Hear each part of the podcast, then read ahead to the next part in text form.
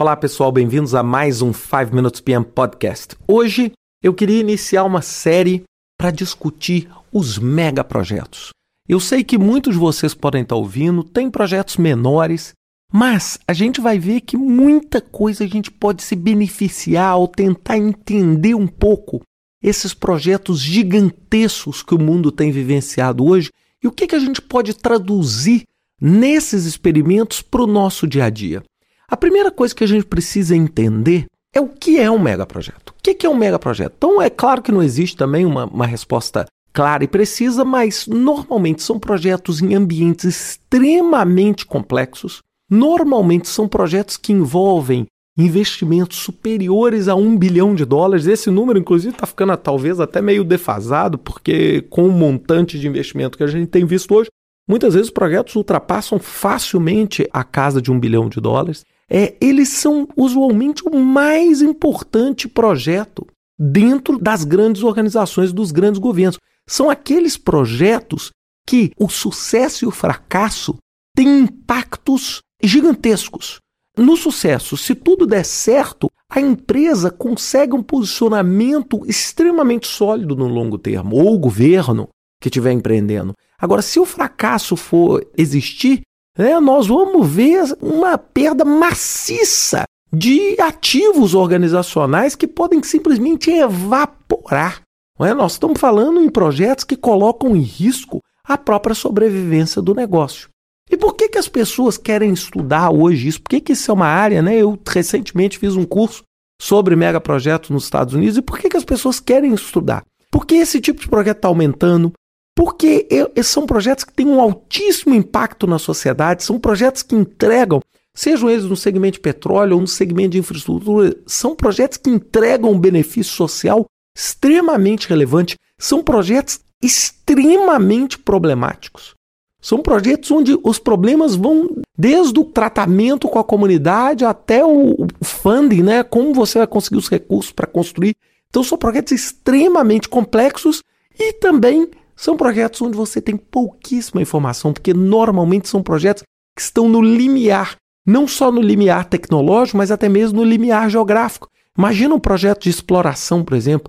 Hoje, se você for procurar petróleo, se você for procurar gás ou, ou metais, você só vai encontrar em, em lugares extremamente complexos, com acesso extremamente difícil, projetos num cenário completamente averso a isso com uma perspectiva ambiental extremamente complexa. Então, isso tudo faz com que o campo de estudo de projetos complexos tenha crescendo. E essas dificuldades, então, são claras, porque muito difícil organizar, muito é, é, grande a exigência física e financeira para o projeto. Nós não estamos fazendo em um projeto onde você vai lidar com duas ou três pessoas, nós estamos falando em milhares de pessoas em diferentes países, milhares de contractors, milhares de fornecedores, um altíssimo turnover, não é? principalmente quando o projeto passa a enfrentar suas fases mais difíceis, não é? um, um alto dispêndio de dinheiro, um mecanismo de financiamento extremamente complexo, normalmente uma estrutura institucional por parte do projeto fragilizada, que são projetos que vão gerar um grande impacto na população, positivo ou negativo, então, gerenciar esse impacto é extremamente complexo. Então, você vai construir um aeroporto que você vai beneficiar muita gente, mas esse aeroporto, por exemplo, pode estar dentro de uma área onde você tem comunidades vivendo, ou dentro de uma área protegida. Aí nós estamos falando de uma complexidade tremenda, que inclusive inviabiliza o projeto. Por isso que a maior parte desses projetos ele tem um processo de concepção diferente. Ele não é iniciar, planejar, executar e concluir.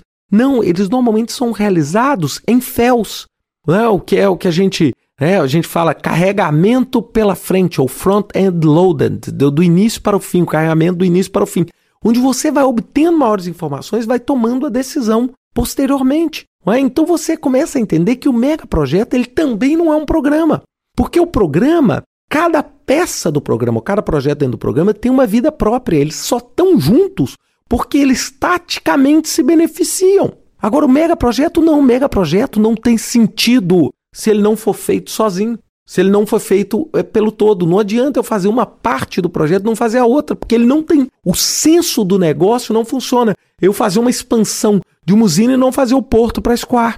Perceberam? O programa eu estou buscando melhorar taticamente.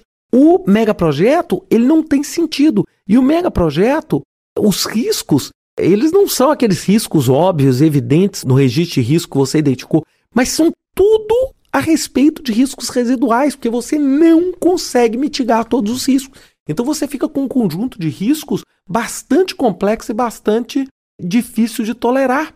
Então é muito importante você entender que dentro de um ambiente de projeto, você tem inúmeros riscos e você tem um perfil muito frágil para esses projetos. Não é por quê? Porque quando as coisas elas se tornam problemáticas nesse tipo de mega projeto, elas não, elas não dão errado só um pouco. Elas simplesmente destroem tudo que você construiu. E você tem que entender que gerenciar e compreender essa fragilidade é uma das principais chaves do sucesso. É entender que você tem um monstro que é extremamente frágil. Que é extremamente frágil, que qualquer variável pode produzir um dano maciço para a organização. E muitas vezes você tem que entender que muitas vezes devagar demais significa gastar muito dinheiro. E depressa demais, simplesmente para ser rápido, você também pode ter um problema gigantesco. Então você tem um cenário bastante diferente da gestão convencional. E é isso que eu quero tratar com vocês no podcast da semana que vem, que vai continuar essa série, onde eu vou falar um pouquinho sobre o conceito de FEL e entender como essas ideias se transformam em realidade nesse tipo de mega projeto. Bem, era isso que eu tinha para falar para vocês. Semana que vem a gente continua falando um pouquinho sobre FEL dentro de mega projetos. Um abraço para vocês e uma ótima semana.